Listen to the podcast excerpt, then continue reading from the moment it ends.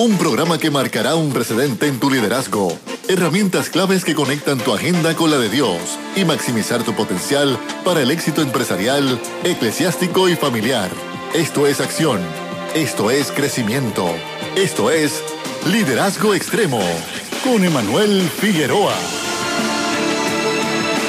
Que el Señor les continúe bendiciendo en esta tarde, tarde que nos ha regalado el Señor. Esto es Liderazgo Extremo un programa que va dirigido a poder facilitarte y brindarte herramientas que van a fortalecer tu liderazgo, que van a llevarte e impulsarte a otro nivel para que puedas ser efectivo y efectiva en donde quiera que Dios ha permitido que puedas ejercer tu liderazgo, para que puedas traer influencia y traer resultados eficientes y efectivos para toda esa comunidad que estás impactando, recordándote que estamos contigo todos los sábados de 3 a 4 por esta tu emisora favorita, Redentor 104.1 FM. Les queremos recordar que estamos transmitiendo en vivo a través de Facebook. Te puedes conectar con nosotros a través de la página Liderazgo Extremo. Conéctate con nosotros, deja tu comentario, envía tu saludo y puedes compartir la misma para que otras personas puedan recibir estas herramientas que van a estar incluso disponibles para ti luego del programa y recordándote que esta transmisión este audio va a estar disponible a través de Spotify y a través de YouTube luego del programa. Así que gracias le damos como siempre por siempre apoyar lo que es este gran programa que trabaja para expandir la visión que Dios ha puesto en ti. Pero de la misma forma que tú has creído en este proyecto, queremos también reconocer a nuestros auspiciadores que han creído también y nos apoyan para cada programa. Queremos reconocer a la farmacia San Miguel en Fajardo. Te puedes comunicar con ellos cualquier objeto, a cualquier artículo que necesites de primera emergencia para la salud, incluso cualquier otra cosita que quieras comprar para comer, etcétera, puedes ir a la farmacia San Miguel en Fajardo al 787 863-1870, 863-1870 y si necesitas alguna orientación legal, te puedes comunicar con Velázquez Travieso Abogado PSS al 787-289-1313 289-1313. Y ahora que estamos a punto de iniciar este gran programa que queremos darle introducción y presentar a los invitados que están con nosotros, queremos recordarles que tenemos un personal que está recibiendo tus llamadas si necesitas dejar algún saludo, algún aviso, alguna pregunta, algún interrogante o alguna petición de oración, te puedes comunicar al 787 7516318, 7516318, la pastora Edith y Aida Guardiola están en los teléfonos orando por cada uno de ustedes y recibiendo todos sus mensajes. En el día de hoy vamos a estar tocando un tema que es muy interesante porque sabemos que en este mes están la mayoría de las personas hablando del amor, de las parejas, están pensando en los ramos de flores, están pensando en los chocolates, están pensando en muchas cosas. Pero dentro de este campo y todo este romance y todo lo que nos proyectan, tenemos que hablar del matrimonio. Y en el matrimonio queremos hacernos la pregunta, ¿cómo se puede mantener el amor en el matrimonio? Así que este tema lo vamos a estar trabajando y va a estar hoy, y tengo la bendición de poder tener en el programa a dos pastores que son matrimonios, que están en el día de hoy, los cuales uno de ellos tiene su preparación en sí en, en educación, y tiene su preparación en maestría en orientación y consejería. Y por otra parte, la pastora, que tiene su bachillerato también en educación y su maestría en educación especial. Hoy con nosotros nos acompañan los pastores Omar Santiago Sepúlveda y Misraín Bermúdez. ¿Cómo se encuentran? Saludos, Emanuel. Qué alegría inmensa poder estar contigo en, Liderazgo Extremo. Es una alegría eh, saber todas las cosas hermosas que Dios está haciendo con ustedes a través de este hermoso programa. Muchas gracias. En esta emisora poderosa, un saludo a toda la audiencia hermosa que siempre está fielmente cada sábado aquí sintonizado. Y como tú bien dijiste, estoy bien acompañado porque está conmigo mi esposita linda. Amén, amén. Bendiciones a todos, a todos los que nos escuchan. Para nosotros es un placer y un honor estar aquí compartiendo de este tema tan importante, ¿verdad? Este, que, que es el amor y que se está hablando mucho este, en este mes, ¿verdad? Ese es el tema. Pero vamos, vamos a aprender mucho en el nombre del Señor y vamos a, establecer herramientas, ¿verdad? Eh, que van a, dirigirnos y a guiarnos. Y y como les comenté, estoy más que agradecido, igual que ustedes, el sentir, el sentir es mutuo. Ahora, este tema que vamos a estar tocando hoy, como estábamos mencionando al principio, se está hablando mucho, la gente le da diferentes definiciones, le da, tienen una visión diversa en cuanto a lo que es el amor, lo que es el matrimonio, lo que son las relaciones. Y fíjense, les quería comentar que ahora mismo la palabra amor está compuesta por el prefijo negativo a. Y ese a es sin y mor es separación. Así que significa no separar. Amor viene de este conjunto de palabras que lo que quieren decir es no separar. Un vínculo amoroso que requiere aceptar y acariñar el proceso que uno está viviendo, el proceso de la otra parte y el, de, y, el mutuo en una relación. Esto fue dicho en una conferencia en España donde hablaban sobre lo que era el matrimonio y las relaciones en el siglo XXI. Y fue una convención donde esta declaración que fue establecida, pues marcó y puso a la gente a pensar por precisamente lo que componía esa palabra amor. Hoy en día no tan solo se luchan con armas, también se lucha con lo que son las ideas, las ideas que se están proyectando y se están vendiendo. Y el concepto del amor y el matrimonio ha sido atacado y reflejado en la sociedad por medio de la alza de divorcios que ha estado sucediendo recientemente, pastores. Yo les pregunto, ¿a qué factores se le puede atribuir esta alza en la tasa de divorcio en los últimos años? Amén. Eh, el divorcio, cuando vemos el divorcio, que es la separación ¿verdad? de una unidad, lo cual estableciste como definición que el amor es eso, es, la unión. El divorcio es entonces la desunión. Eh, realmente el divorcio es una manifestación de algo que estuvo ocurriendo en oculto. Mm. Establecemos eso. Algo estuvo ocurriendo que entonces se manifestó en una separación, se manifestó en un divorcio. Y nosotros en nuestra experiencia como pastores hemos visto, eh, ¿verdad?, de las situaciones que, los hermanos y que personas no, no, nos traen, que realmente la raíz como dicen, la raíz de todos los males es el amor al dinero. Pero la raíz del divorcio hay un factor en común y es el egoísmo. Mm, Hemos visto que todo comienza, lamentablemente, por el egoísmo. Y yo eh, busqué la definición de egoísmo según el diccionario Norma. Y el egoísmo lo define así. El egoísmo es el amor e interés desmenuzado por uno mismo y por las propias cosas por las propias cosas de uno mismo. Es cuando uno piensa, cuando sus intereses van por encima del otro. Entonces, partiendo de eso, pues ya hay algo que está fuera de lo que establece la palabra del Señor. ¿verdad? Exacto. Que, que, es la unión, que es el, es el pensar en el, en, el otro, eh, ¿verdad? Entonces, partiendo de ahí, de ese egoísmo es lo que hace que ocurran las otras cosas, eh, que ocurran, ¿verdad? Este, esa separación poco a poco. Este, muchas personas vienen con problemas eh, y con situaciones de adulterio en el matrimonio. Entonces, ¿qué fue lo que ocasionó eso? Pues la raíz no fue en sí el adulterio, fue un egoísmo, fue que yo pensé en mi satisfacción propia, sin tomar en consideración a mi compañero. Este, cuando miento es que estoy justificándome a mí mismo. Y todas estas cosas eh, y todos estos, estos divorcios que están ocurriendo, el factor que vemos es que yo pensé primero en mí. Cuando el Señor en su palabra establece, ¿verdad? Que, debemos entregarnos, que el amor no busca lo suyo. Que el amor, ¿verdad? Lo que hace es entregar. El, el mejor ejemplo es Jesucristo, que se dio, que entregó, ¿verdad? Y ese es el factor principal que vemos. Es, es, comienza todo con un egoísmo. O sea, que entonces el egoísmo viene siendo esa raíz que está provocando esa tasa o esa, porque nunca en la historia, eh, por lo menos registrada, se había visto tanto, eh, tanta estadística en contra del matrimonio como en el siglo XXI, que eso me lleva a mí a pensar, Pastor Omar, usted ve entonces el egoísmo como tal, como que un factor que ha cambiado en cierta forma la definición de lo que es el amor.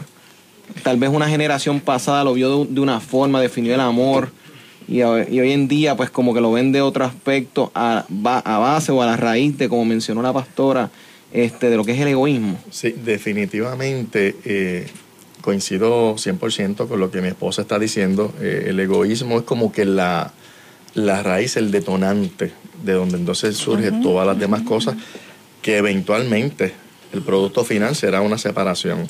Quiero, antes de, contestarte esa, esa, pregunta, ¿verdad? Sobre cómo el mundo ve la definición del amor y cómo eh, lo podemos ver en la palabra, eh, me viene a la mente un verso que está en Cantares, en el capítulo 2, verso 15, dice, atrapen todas las zorras pequeñas. Esos zorros pequeños antes de que arruinen el viñedo del amor, porque las vides están en flor. Entonces me llama mucho la atención porque eh, podemos, los que conocemos el libro de Cantares, ¿verdad? Saber esa relación entre el esposo y la esposa, que también es tipo de la relación de Dios con la iglesia.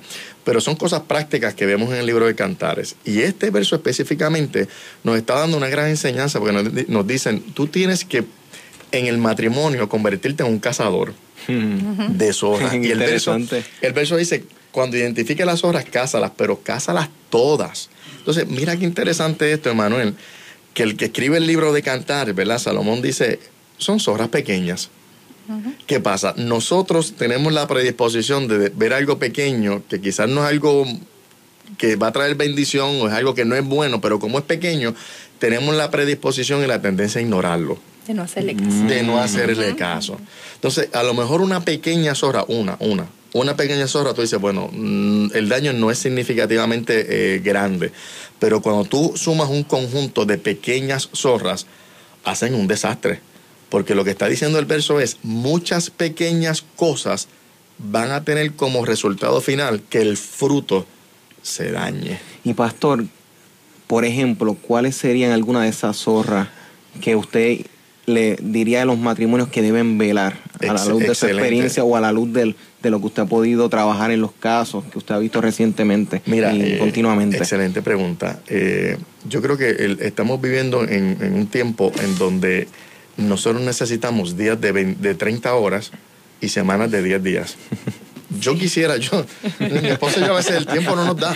Nosotros quisiéramos días de 30 horas Brincan. brincan. o sea, los minutos se convierten eh, eh, en una velocidad en horas, las horas en, en, en días. Y hoy tú viviste una experiencia y a veces a mí me pasa, yo no sé ustedes. Dice, no, porque la semana pasada, y mi esposa me dice, Omar, eso no fue la semana pasada. Eso fue hace dos semanas atrás. Yo, no, Misraín, eso fue la semana pasada. Y cuando me pongo a hacer ejercicio, me di cuenta que lo que yo pensé que habían sido siete días habían sido 14 o a veces más tiempo. Entonces, a veces en esta dinámica de que todo corre tan acelerado, tan acelerado, cuando las parejas se ven, las, esos tiempos de que coincidimos, si es que coincidimos, porque por las dinámicas a veces laborales y otras cosas, eh, cuando yo llego a casa es cuando mi esposa sale, cuando la esposa llega es que el esposo sale. Sí, que los matrimonios tienen un reto. Tienen un desafío grande. En este tiempo diferente. A veces nuestras conversaciones o las conversaciones, ¿verdad? Se convierten en, conversaciones administrativas y de negocios. Exactamente. Pagaste eh, la luz, se pagó el agua. Oye, mira cómo llegó la factura del agua y vamos a analizar y se nos va media hora analizando por qué el agua no subió y dónde están los salideros de agua y dónde está esto. y de ahí brincamos a la energía eléctrica y de ahí brincamos a la compra y de ahí brincamos a, lo que hay que hacer en la casa y qué pasó con la escuela, con las nenas, con los nenes.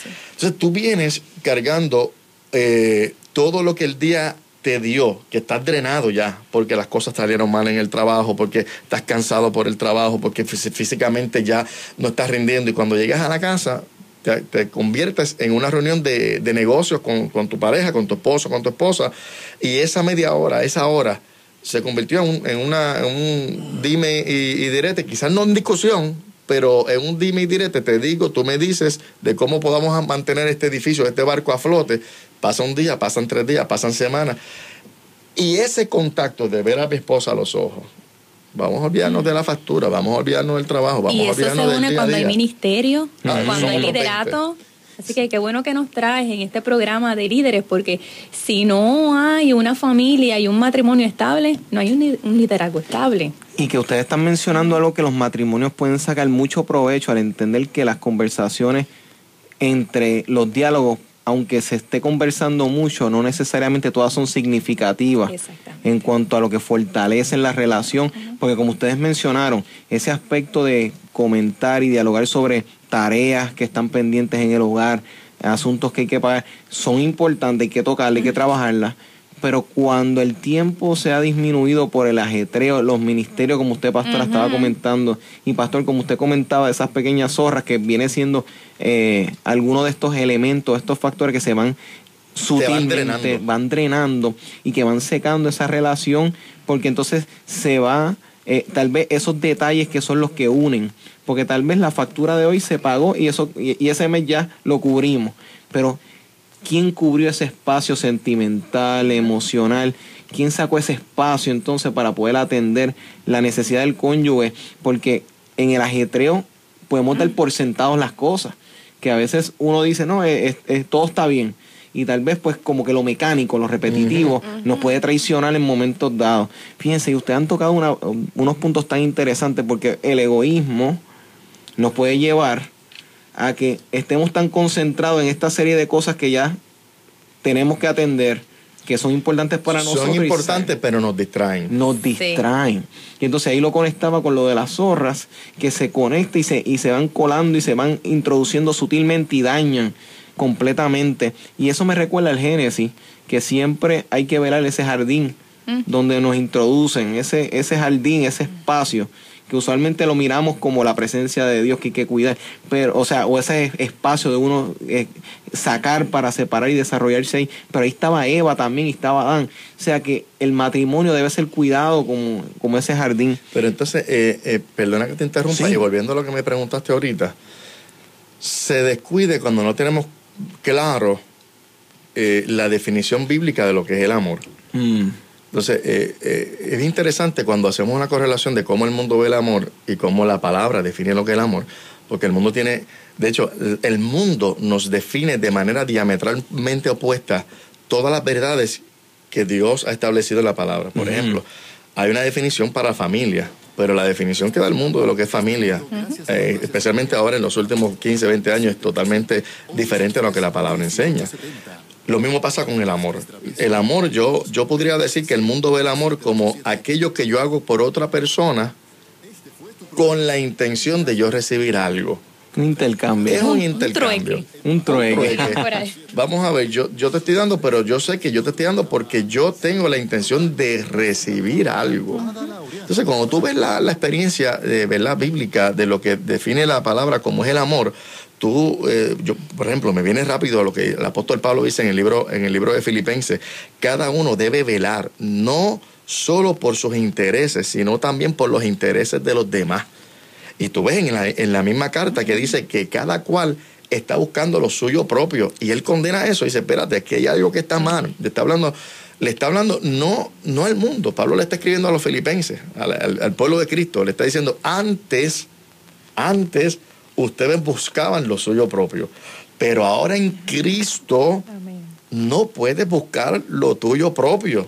Tienes que buscar el bien de los demás. Si tú no vas a descuidarte a ti mismo, porque tú tienes que amar a Dios sobre todas las cosas y a tu prójimo como a ti mismo. O sea, tú, tú vas a amarte, tú vas a ver el bien tuyo, pero desde un marco en donde tú vas a bendecir a otros. Y, yo quiero eh, quizás sentar, sentar esta, esta base, la definición del amor en Romanos este 5.8. Y la palabra dice en, en Romanos 5.8, más Dios muestra su amor. El amor es algo que se muestra. Más Dios muestra su amor para con nosotros en que siendo aún pecadores, Cristo murió por nosotros. Esto a mí, como dicen los muchachos en la calle, me, me la cabeza porque el principio que Dios está diciendo ahí es, yo te voy a demostrar amor a ti, ser humano, que me ofendiste. Tú fuiste el ofensor, yo soy el Dios santo, Dios amor. Yo voy a mostrarte mi amor hacia ti, no porque voy a esperar que tú me bendigas a mí, pues yo no necesito ser bendecido porque yo soy la bendición, yo soy el Dios eterno yo te voy a demostrar amor porque yo quiero bendecirte a ti. Entonces, mientras el mundo dice, yo te voy a dar para recibir, Dios dice en su palabra, tú vas a amar para bendecir al otro. Por eso es que entonces los matrimonios no se deben limitar a saber lo que sienten por la otra parte, sino que hay que empezar a expresarlo. Que entonces si damos por sentado las cosas, eso puede ser otra de las amenazas, otra de las zorras que se van a colar para ir minando o destruyendo la relación y eso es bien interesante porque entonces el egoísmo como una de las amenazas que usted mencionaba que por la Biblia, que Dios ahora está esperando que cambiemos ese modo operar, operando de intercambios o trueque, como decía, sino también regresar al aspecto de expresar, así como en esos primeros meses que se conocían, el noviazgo y todos esos detallitos, no perder ese momento de expresar, que entonces las conversaciones no se distraigan en otros factores y se nos olvide lo más elemental que es fortalecer ese fundamento. Y fíjense, tenemos el egoísmo como una de las amenazas, tenemos entonces la rutina como otro de los factores que nos pueden distraer, tenemos entonces que ver entonces en este marco cómo estos diferentes puntos de no expresar nos pueden llevar a, destruir las relaciones, que es unos puntos que líderes deben ir tomando nota y deben ir recordando. Y es un buen momento para expresar y enviar un mensaje de texto una vez termine este programa y puedas expresar. Y si no cuando si lo tienes justo al lado tuyo a tu esposa a tu esposa expresa le saca un momento para eso. Y si no hoy lleva a comer a esa persona y saque un espacio para ustedes no hay que esperar la fecha este, que estén promocionando la cultura para separar los días para amar son todos los días. Mira, Emanuel, y perdona que te interrumpa, quizás eh, a veces no hay ni que sacar a la persona afuera. A veces tú le puedes decir, mi amor, yo te voy a cocinar hoy. Amén. Cogete un brequecito. Tome eh, notas. Cogete 30 minutos, ve tu, tu programa favorito. El mundo lo complica muchísimo. Hay veces donde Omar me cocina y no, no, no tenemos, ¿verdad?, que salir afuera. Este, o sea, es ese detalle, esa expresión, ese mostrar. Y no solamente con decir, porque podemos decir te amo, te amo, te amo, pero tú lo estás demostrando. Tú tienes que mostrarlo. El Señor no bastó con decirnos te amo. Exacto, el Señor lo, demostró. lo demostró. Lo Dios muestra su amor para con nosotros.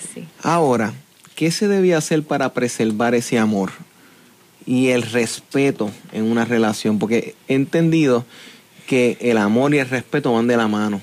O sea, si se ama, se, entiendo yo que se sobreentiende que debe haber un respeto por esta otra parte, porque en el momento en que no hay un respeto, tal vez hay algo que se está dando en eso que llamamos amor en esta relación, que tal vez puede estar inconcluso, incompleto. ¿Cómo ustedes lo ven? ¿Qué se puede hacer para preservar el amor y el respeto en una relación? Mira, yo, yo quiero mencionar dos cositas que, que yo he, he, aprendido y te voy a ser bien sincero y estoy aprendiendo. Eh, y déjame hacer aquí una nota aclaratoria. Mi esposo y yo tenemos 18 años de, matrimonio. Tenemos dos preciosas hijas, eh, Sinaí y Omaris. Y todavía estamos aprendiendo.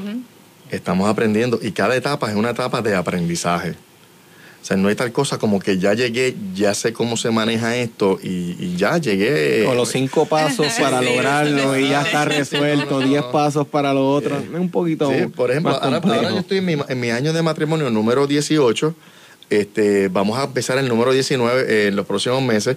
Yo nunca he sabido cómo, ¿verdad? será la, experiencia del matrimonio del 18, 19, 20, 21, porque todavía no he llegado ahí. O sea, que, que estoy en expectativa porque voy a vivir ahora unas nuevas experiencias tenemos una, una chica que ya vimos entrar para la universidad. Es algo nuevo para nosotros. Lo hemos visto en otras familias, pero ahora nos va a tocar a nosotros. Así que sí, uno tiene que tener la mente eh, abierta a que no me las sé todas. Sí. No importa si tu cartera tiene un carnet que diga que tú eres ministro ordenado. No importa que, que tú tengas una página eh, fanpage que diga que tú eres el gran eh, ministro. Tú tienes que tener una mente abierta a que tú no te lo sabes todo y tienes que aprender. Habiendo dicho eso, quiero, quiero dar dos cositas eh, que las he aprendido y como dije, las estoy aprendiendo aún más. Número uno, hay que trabajar con el orgullo. El orgullo es una de las pequeñas, y yo me atrevería a decir que no es una pequeña, es una gran zorra. Es, una zorra gigante. Eh, hay que trabajar con el orgullo propio, porque el orgullo, ¿verdad? Dentro de otras cosas, lo que dice es yo estoy bien y tú estás mal. Eh, las cosas no salieron bien, pero yo hice mi parte. Yo hice mi parte. Sí, que cualquier fallo es, externo, es fuera externo, de mí. Es externo, es externo. Si la cosa no está corriendo bien, por ejemplo, con los hijos, no, pero ¿qué tú hiciste? Porque yo hice mi parte. Entonces tú tienes que entender que tu esposa, mi esposa en mi caso, ¿verdad que sí? Yo no puedo verla como un elemento externo a mí. Ella soy yo. Yo soy ella, porque somos una sola carne. O sea, este discurso de que yo hice mi parte y tú, ¿qué hiciste? Mira, eh, probablemente a mí se me pasó algo y algo que, quizás yo tenía que hacer no lo hice o viceversa. En el caso de ella, ella. Pero una cosa es poder identificar las cosas en que quizás nos distraímos o no nos salieron bien las cosas. Y otra cosa muy diferente es decir, bueno, tú fuiste el culpable, tú eres la culpable, dentro de este marco de que yo estoy bien y yo soy infalible. No soy infalible. Entonces, este orgullo nos lleva a nosotros a tener una servicio este, eh, dura, dura. Entonces, cuando las cosas parten, yo no sé si, si, si, te ha pasado que a veces tú estás en un nivel de ansiedad tan grande y tú estás con un lápiz Eh, yo a veces cojo los bolígrafos, los muerdo, me los como. Igual. Y los, lápices, eh, ya me he dado cuenta que cuando tengo ese nivel de tensión, termina rompiéndose. Entonces, cuando tú tienes ese nivel de inflexibilidad en, en la relación del matrimonio, porque el orgullo está ahí, mira, y tú puedes decir que eres la persona más humilde del mundo. Eres la persona de la humildad hecha carne, pero la verdad es que siempre hay algo dentro de ti que tú tienes que someter, que tú tienes que redoblegar, que tú tienes que decir, mira, eh, mi Raín, de verdad, fallé. Eh, no, no, no, no, no lo hice bien. No debí decir lo que dije. No, debes, no debí decir lo que dije en la forma que lo dije. No debí postergar lo que era impostergable. Y no importa si le echo la culpa a, al tapón, a lo mejor le eche la culpa al trabajo, a lo mejor le eche la culpa al ministerio, a lo mejor le eche la culpa a las nubes grises. La verdad es que detrás de lo que está de toda esa excusa se llama orgullo. Entonces, el orgullo tenemos que trabajarlo, porque el orgullo nos va nos va a ahogar lo segundo que te dije que tenían dos cositas importantes. Una es el orgullo. Y si yo no brego con el orgullo, lo segundo no se va a poder manifestar. Y es una continua práctica de pedir perdón y de perdonar. Pedir perdón y perdonar. Y este pedir perdón y perdonar tiene que verse dentro del marco de lo que Jesucristo dijo. El reino de los cielos es semejante a una persona que tenía una gran deuda, una deuda impagable eh, eso es bien conocido para nosotros los puertorriqueños porque se habla de que la deuda de Puerto Rico es impagable. Entonces, Dios dijo, Jesucristo enseñó y dijo, eh, eh, el reino de los cielos es semejante a un individuo que tenía una deuda impagable, pero vino el rey y se la perdonó. Ese mismo individuo le debían 25 centavos y no tuvo la, la decencia, tuvo la desfachatez de no perdonarle la deuda. Entonces, en esta relación, de matrimonio, yo tengo que bregar con mi orgullo diariamente, pero también tengo que aprender a pedir perdón y a perdonar dentro del marco del perdón, sabiendo que mi deuda delante de Dios era impagable. No, y que el orgullo es uno de los factores que limita a las personas o le complica el proceso de pedir perdón. Totalmente. Porque es entender de que yo puedo fallar igual que la otra persona y es reconocer que yo tuve, hice algo mal, pude haber hecho algo mejor, en vez de rápidamente canalizar o como regresando al Génesis, ¿por qué lo hiciste? No, la mujer que tú me diste. Y después, no, ¿quién fue? No, fue la serpiente. O sea, desde el Génesis vemos, eh, la, culpa es huérfana, nadie la quiere. Fíjese, y esos dos puntos son muy interesantes. El orgullo y el pedir perdón. Que cuando se puede vencer el orgullo, se llega a ese perdón que desde ese punto de vista, usted, este, usted pastor como hombre, fíjate, y pastora, usted como mira ¿cómo usted lo ve? Ese aspecto como tal de para preservar el amor y el respeto en la relación, ¿cómo usted lo ve? Eso es bien importante, la palabra habla de que la mujer tiene que respetar a su marido. Este, y eso de, del perdón constantemente en nuestra experiencia en matrimonio, nosotros estamos, ¿verdad? Eh, hemos aprendido a aceptar nuestros errores. Eh, yo he cometido errores y Omar también. Eh, y de eso se trata, de que estamos juntos en este caminar. ¿Qué pasa? Que si hay orgullo, si hay orgullo, si hay egoísmo, tú piensas que no te afecta, pero te estás afectando a ti mismo. Cierto. Eh, porque muchas veces como que lo vemos algo aparte, el cónyuge algo diferente. Él es mi propia carne. Tú te estás haciendo daño a ti mismo. y, y hay situaciones que ocurren en el matrimonio y muchas veces, cuando yo he tenido situaciones con Omar, yo lo sufro, pero cuando me doy cuenta que yo lo ofendí, yo digo, es que yo me, yo me siento, porque yo me siento tan mal, es que me ofendí a mí misma, porque él es mi cuerpo. Entonces, esto hay que hacerlo, cazarlo rápido, como Omar estaba hablando cerca de, tienes que cazar las horas pequeñas rapidito, porque mientras estamos pensando en pedir perdón y aquel pues que primero se rinda a él, que primero me pida perdón a mí, todo esto, quien va ganando ventaja es el enemigo. Entonces no nos estamos dando cuenta. Y él no juega a ser diablo. Él, es diablo. Entonces tú piensas, tú piensas que tu enemigo es tu marido. No.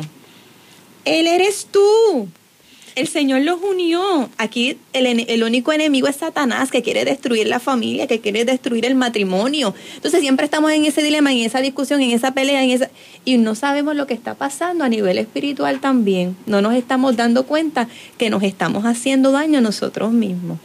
Así que es importante eso de no tener orgullo, ¿verdad? Porque ambos nos equivocamos y, y, el perdón. El perdón tiene que reinar en una relación de dos seres que Dios unió, pero que son imperfectos. Mira, en, en una ocasión alguien dijo, el matrimonio es el pacto entre un hombre y una mujer que han decidido amarse diariamente y perdonarse diariamente. Me gusta eso. Diariamente, diariamente. Eh, mira, eh, el hijo pródigo, el hijo pródigo, cuando regresa a la casa, ¿verdad? La parábola, él hizo dos declaraciones totalmente poderosas, extraordinarias.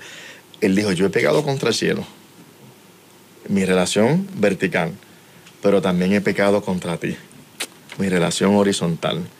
y, a veces es fácil decir, bueno, Dios mío, perdona, mala mía, no, no debe hacer esto, no debe decir esto, pero el, Dios en el cielo está esperando en la parte horizontal. Mira a esa mujer a los ojos, mira a ese hombre a los ojos, reconoce, reconoce que el paso que diste, la acción que tomaste, la ruta, el rumbo que tomaste, fue el equivocado y que las consecuencias se están viendo ahora. Yo creo, yo por lo menos en mi experiencia, ¿verdad? Este, personal y, y en el ministerio, ¿verdad? Cuando yo veo un hombre que se para en la brecha y le dice a su mujer mirándolo a los ojos, mi amor, de verdad reconozco que fallé.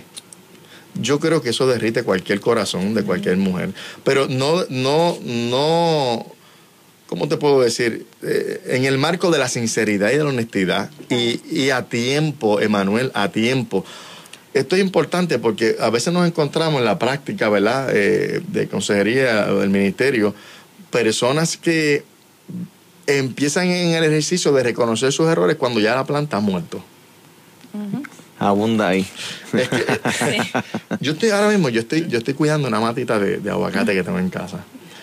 Esto, esto, Tenemos mucha ilusión. tenemos, mucha ilusión tenemos mucha Es un, árbol, es un arbolito, está pequeño. Mira esto que interesante, Manuel. Yo le dije a mi esposa ayer, mi amor, tienes que ver la matita, cómo está el arbolito. Está bello le he estado cuidando en estos días. Entonces, eh, yo no sé si fue esta mañana o anoche.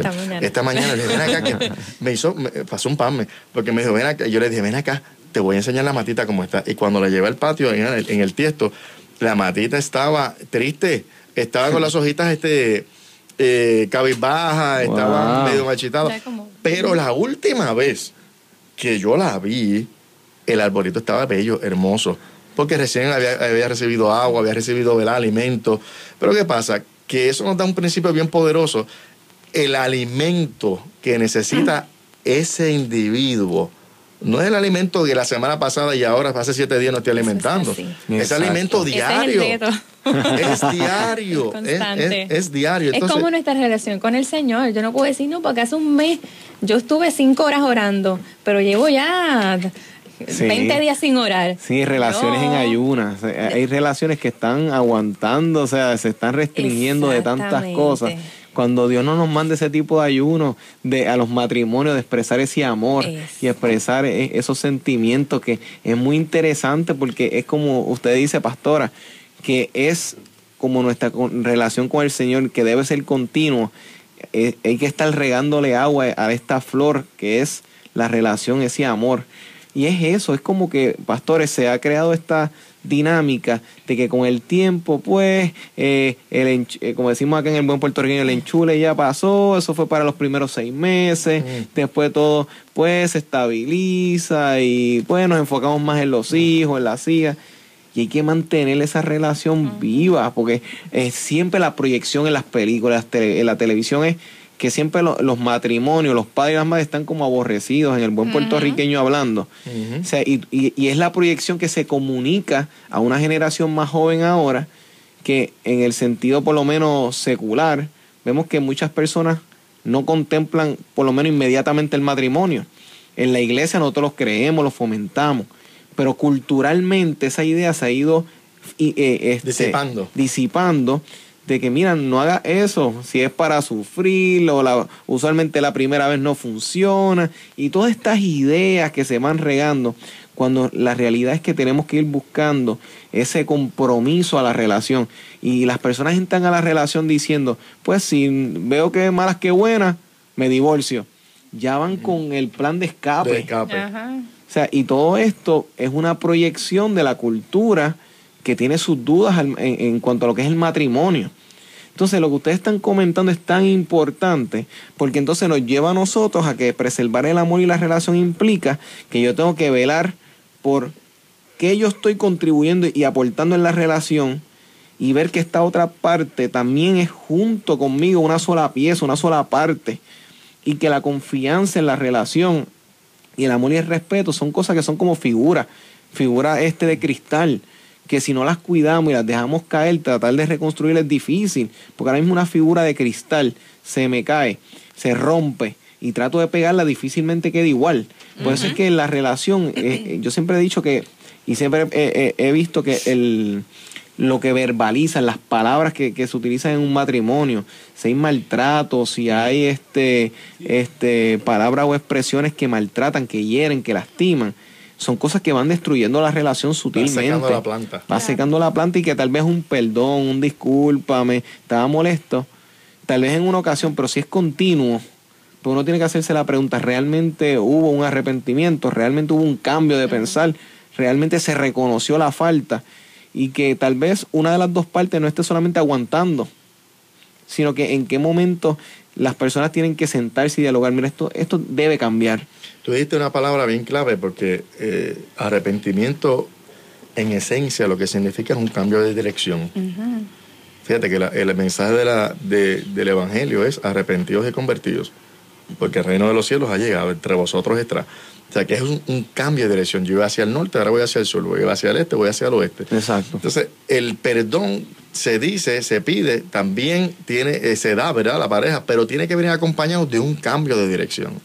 También yo me encuentro, nos hemos encontrado con, personas que son honestos en su eh, proceso de, pedir perdón, son sinceros, hay, hay honestidad en esa experiencia, pero son reincidentes en algunos errores o en algunas cosas que, que son medulares y que pueden, eh, que están afectando el matrimonio. En esos casos, pues las personas deben buscar ayuda.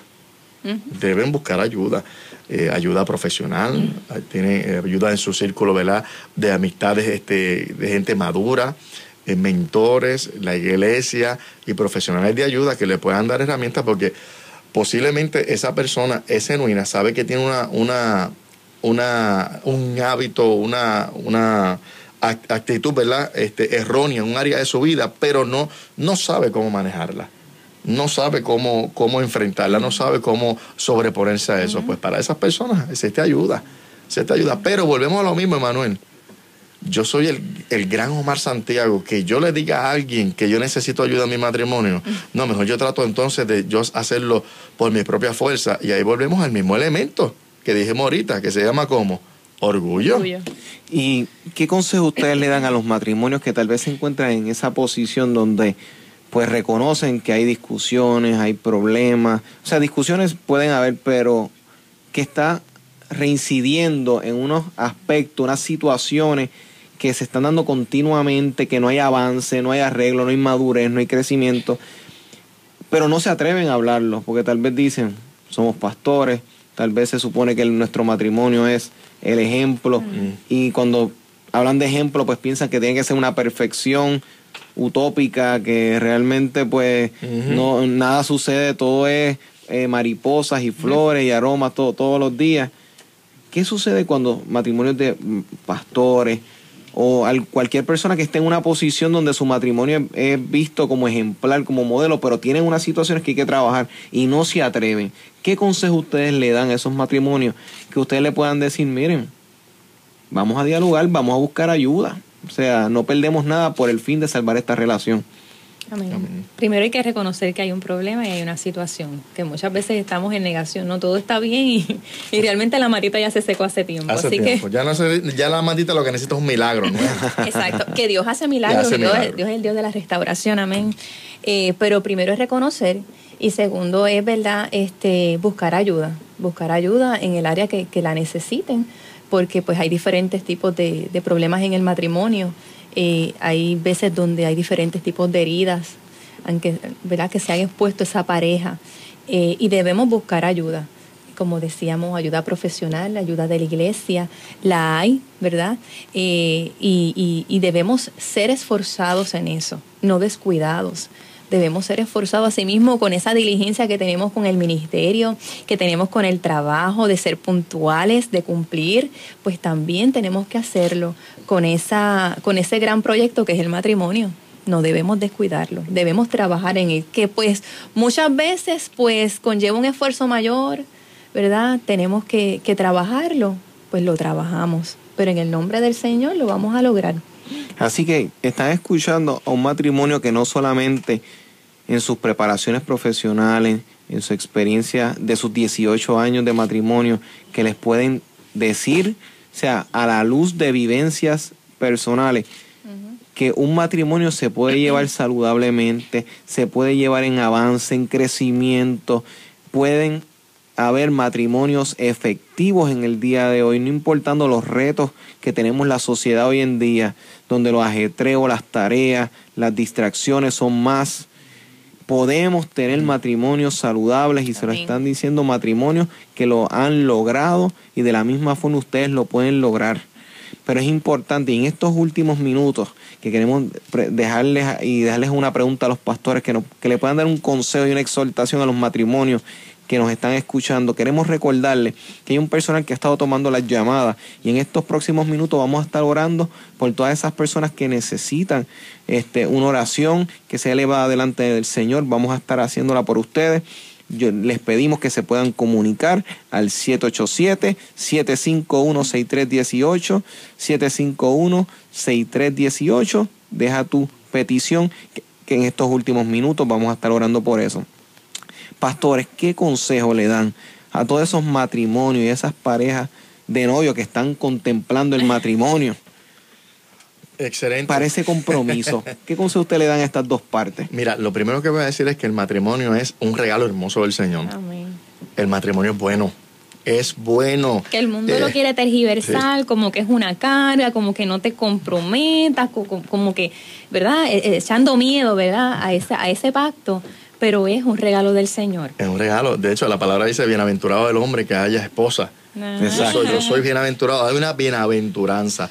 Es bueno, el matrimonio es bueno, claro, hay unos desafíos. Por eso es que el matrimonio es tan atacado, porque todo lo que es bueno, Satanás lo va a tratar de, atacar. Ahora, hay cuatro cosas que yo le diría a esta juventud, ¿verdad? Preciosa que se está eh, levantando. Eh, una vez eh, yo estaba orando, yo estaba orando en mi tiempo, cuando era jovencito, ¿verdad? Estaba en un tiempo de oración y el Espíritu Santo me habló y me dijo lo siguiente, me dijo, Omar, tú puedes hallar a una buena mujer. Tú tienes la capacidad de hallar una buena mujer, pero yo tengo para ti la mejor. Wow. Yo tengo para ti la mejor. Claro, y es la mejor para mí porque eh, Dios está tomando de, la de referencia mi, mi, corazón y el corazón de ella. Este, y cada, hombre y cada mujer, entiendo yo, ¿verdad? Que Dios tiene a alguien extremadamente eh, poderoso y de bendición para su vida. Idóneo. Y, idóneo, gracias, mi amor, esa es la palabra. Tomando esa experiencia, ¿verdad? Y todo lo que hemos dicho aquí, yo quiero decir a la juventud, eh, lo que el mundo dice, búscate a alguien para que te haga feliz, eso es totalmente erróneo. Completamente. Completamente. Tú no puedes buscar a alguien para que te haga feliz. Porque tu felicidad no radica en una persona. Tu felicidad, tu gozo pleno se encuentra en Cristo Jesús. Te vas a, decepcionar. Te vas a decepcionar. Entonces, tú vas a encontrar a una persona que Dios va a poner en tu vida, ¿verdad? Con unas cualidades y una, y una serie, ¿verdad? De, de, características. Y tú vas a tener dentro de ceja y ceja, como dicen nuestros abuelos, tú vivir el resto de tu vida para ser feliz a la otra persona. No es que yo me voy a casar con mi raíz, con mi esposa para que ella me haga feliz, no es que yo voy a vivir esta aventura maravillosa que se llama matrimonio para por los próximos 70 años yo hacerla feliz a ella. Y hay cuatro cosas que la juventud tiene que tener bien clara. Número uno, tú tienes que prepararte espiritualmente. si yo voy a bendecir a esa persona por el resto de mi vida, yo tengo que prepararme para bendecirla a ella. Y esa preparación eh, eh, incluye el área espiritual. Que eso sería salvando el matrimonio antes de llegar a él. Ah, es excelente. Oh, me gustó eso. Me gustó, me encantó, me encantó. Y, y, cada una de estas cosas que te voy a mencionar, pudiéramos tener un programa solamente y de cada una de esas cosas porque es bien amplio. El modelo es Cristo. El modelo es Cristo. Muchas veces eh, tenemos muchos jóvenes que vienen de familias disfuncionales. Mm. ¿ok? No queremos que se vuelva a repetir. Pero el Señor es tan maravilloso que nos dejó a través de su palabra los modelos a seguir, Exacto. los principios a seguir. No hay excusa. No podemos decir, ah, no, porque lo que pasa que mis padres se divorciaron, hubo este tipo de maltrato. No, el Señor nos dejó el modelo, ¿verdad? Y no tenemos excusa. Podemos hacer al- algo diferente y algo nuevo. Entonces tú tienes que prepararte espiritualmente, tienes que prepararte emocionalmente. Exacto. O sea, vienes con un montón de, de- de heridas que vienen desde la niñez y si no las si no las tratas, si no las trabajas, si no las superas, si no las sanas, vas a maltratar a la persona que tú quieres hacer feliz. Número tres, tienes que prepararte profesionalmente. Y número cuatro, tienes que prepararte económicamente. Y que son cosas que toda persona que incluso que esté sol, sea varón o hembra eh, o mujer, soltero o soltera, deben aprovechar el tiempo ahora mismo, deben ir trabajando para que entonces cuando llegue ese momento, si tú estás buscando un tipo de persona eh, X o Y, tú debes ser eso que tú estás esperando, me explico. Si tú quieres una persona que tenga, que, que busque de Dios, que Dios sea su prioridad, yo tengo que hacerme la, pregun- la pregunta, ¿Dios para mí es una prioridad? Excelente, eso así. O sea, porque entonces si yo quiero que la persona tenga a Dios como lo máximo, yo tengo que hacerme la pregunta si eso es lo mismo que yo le voy a estar dando a esta persona. Si yo digo, me gustaría que la persona que esté conmigo eh, haya estudiado algo, que se haya preparado en un campo, la pregunta es, yo lo he hecho en, mi, este, en cuanto a mi vida. O sea, que yo siempre he dicho que siempre es bueno uno prepararse y, y lo que uno espera encontrar en esas visiones que uno tiene más o menos de, de expectativas, uno también cumplirlas antes de tal vez exigirlas. Sí, eso es excelente porque tenemos la predisposición de ser una gran lista de cosas de lo que nosotros queremos que la otra persona tenga. Eh, pero entonces, de esa gran lista, ¿cuántas de esas cosas tú estás viviendo? Y entonces, y que eso es lo que yo siempre he, he dicho, debemos aprovechar el tiempo. Y ese comentario de salvar el matrimonio antes de llegar a él es precisamente basado en eso. O sea, que uno pueda trabajar estas cosas, porque ustedes mencionaban que hay personas que vienen de hogares eh, disfuncionales, que tal vez dicen, yo no voy a repetir X o Y, pero cuando se encuentran en ciertas situaciones, se percatan, como los padres que cuando están criando a los hijos o a las hijas dicen, yo no voy a hacer esto que hacía mi madre o mi padre, y después nos damos cuenta que a veces repetimos ciertas cosas. ¿Qué sucede? Nos damos cuenta que esa influencia está de lo que vivimos en un momento dado, que es un tiempo de trabajarlas de antemano, saber qué cosas se quedan, qué cosas se van o se deben ir, para entonces cuando no llegue ese matrimonio, poder trabajar con una relación saludable. Y ustedes han tocado unos puntos tan poderosos en el día de hoy, que por esos matrimonios que han estado escuchando, lo que van a estar próximamente escuchando esta transmisión, escuchen bien estas palabras que este matrimonio de pastores ha dicho en el día de hoy, que es un tiempo importante y clave donde los matrimonios han sido atacados por diversas ataques espirituales, sociales, de por cualquier ángulo han sido atacados, o sea, constantemente. Es importante que, tome, que tomemos el matrimonio con sabiduría, con prudencia, que podamos ser sabios en lo que vamos a hacer. Y si hay contiendas en el matrimonio, eso me recuerda, hay un escrito en la Biblia que dice que no se ponga el sol sobre nuestro enojo. O sea, vamos a dejar el enojo y la ira, porque como decían los pastores, lo que tú no logras trabajar hoy, lo que tú te resistes, no es contra otra parte, es contra ti mismo, porque ustedes son un equipo, son un cuerpo, y todo lo que tú aflijas o hieras o lastimes, te lo estás haciendo a ti mismo. Por eso es que tenemos aquí personas que se han comunicado en el día de hoy, y nos gustarían pastores, una vez los mencionemos, que ustedes puedan dirigir la oración Amén. por estas personas que se han estado comunicando. Ahora mismo está pidiendo oración eh, Carmen Rodríguez, restauración por su matrimonio. Marisol Mulero por sanidad. Gloria Martínez, felicita el programa, muchas gracias. Eh, Sonia, María Isabela, salud. Felicita el programa, saluda y dice que está espectacular. Muchas gracias, María. Gloria Estel de Manatí, salud por sus nervios. oración por su matrimonio y saludar a los pastores. Lorna, oración por matrimonio para reconciliación. Joel Vega por su matrimonio. Madeline, Rodríguez, oración por depresión. No puede dormir. Yaritza Acusa, oración por reconciliación en su matrimonio y dirección del Señor. Y la pastora Esther por su sobrino pide sanidad. Por favor, nos pueden dirigir en oración. Amén. Padre, en el nombre de Jesús, venimos delante de ti, Dios, dándote gracias por la misericordia tuya tan grande para con nuestras vidas, Señor, y para cada una de las personas que nos están escuchando eh, en vivo o quizás grabado, Padre.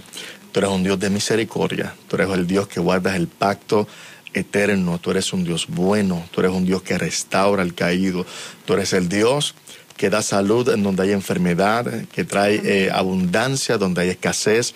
Tú eres el Dios que levanta al que está caído, tú eres el Dios que cambia la tristeza por gozo, el Dios que cambia la noche por día, el Dios que hace de lo que está muerto algo que resucite. Y en esta hora, Padre, creyendo, Señor, en el poderoso nombre de tu amado Hijo Jesús, presentamos a nuestros amigos, Señor, ministros, Señor, padres, madres, jóvenes, Dios mío, los que están a la distancia en Puerto Rico, Señor, fuera de esta, de esta isla, Señor, pidiéndote que tú pongas tu mano restauradora, Señor, tu mano libertadora, Padre, tu mano que levanta, tu mano que consuela, tu mano que liberta, tu mano sanadora, tu mano que trae gozo, tu mano que trae libertad, tu mano que trae esperanza, tu mano, Señor amado, que trae restauración, Dios mío.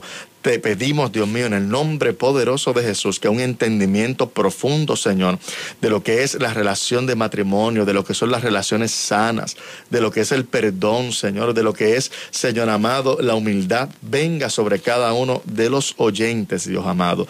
Y un milagro, Señor amado, se manifieste en cada uno de ellos, Padre.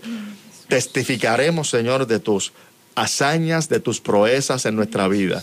Y siempre te daremos a ti toda la gloria, porque por tu gracia, Señor, es que estamos de pie. En el poderoso nombre de Jesús nuestro Señor. Amén, Señor, y amén. Amén. Agradecemos nuevamente que hayan estado con nosotros con este tema que sabemos que van a ser de bendición para todos los matrimonios que ya han escuchado y que próximamente lo estarán haciendo. Y de todos esos solteros que están visualizando o esos noviazgos que están en ese proceso podrán recibir herramientas a través de este espacio que tuvimos en el día de hoy. Pastores, ¿a qué número les pueden conseguir o a qué correo electrónico o medio para que puedan contactarlos algunos que deseen tener alguna comunicación con ustedes? Bueno, en las redes sociales nos pueden buscar en Facebook. nuestra página es Ebenecer, lugar de nuevos comienzos. Ebenecer, lugar de nuevos comienzos. Y a los teléfonos 787-949-5297. 949-5297 o me puede eh, ubicar también en Facebook Omar Santiago Sepúlveda y me pueden escribir por, por Messenger Omar Santiago Sepúlveda. Muchas gracias, pastores, por estar hoy con nosotros. Y les recordamos que el próximo sábado estaremos en este mismo horario de 3 a 4 por tu emisora favorita, Redentor 104.1 FM. Les recordamos que este programa estará disponible en la página de Liderazgo Extremo en Facebook, en Spotify y estará en YouTube próximamente. Así que van a tener acceso por diversas plataformas para recibir y escuchar esta información. Les esperamos el próximo sábado. Esto es Liderazgo Extremo.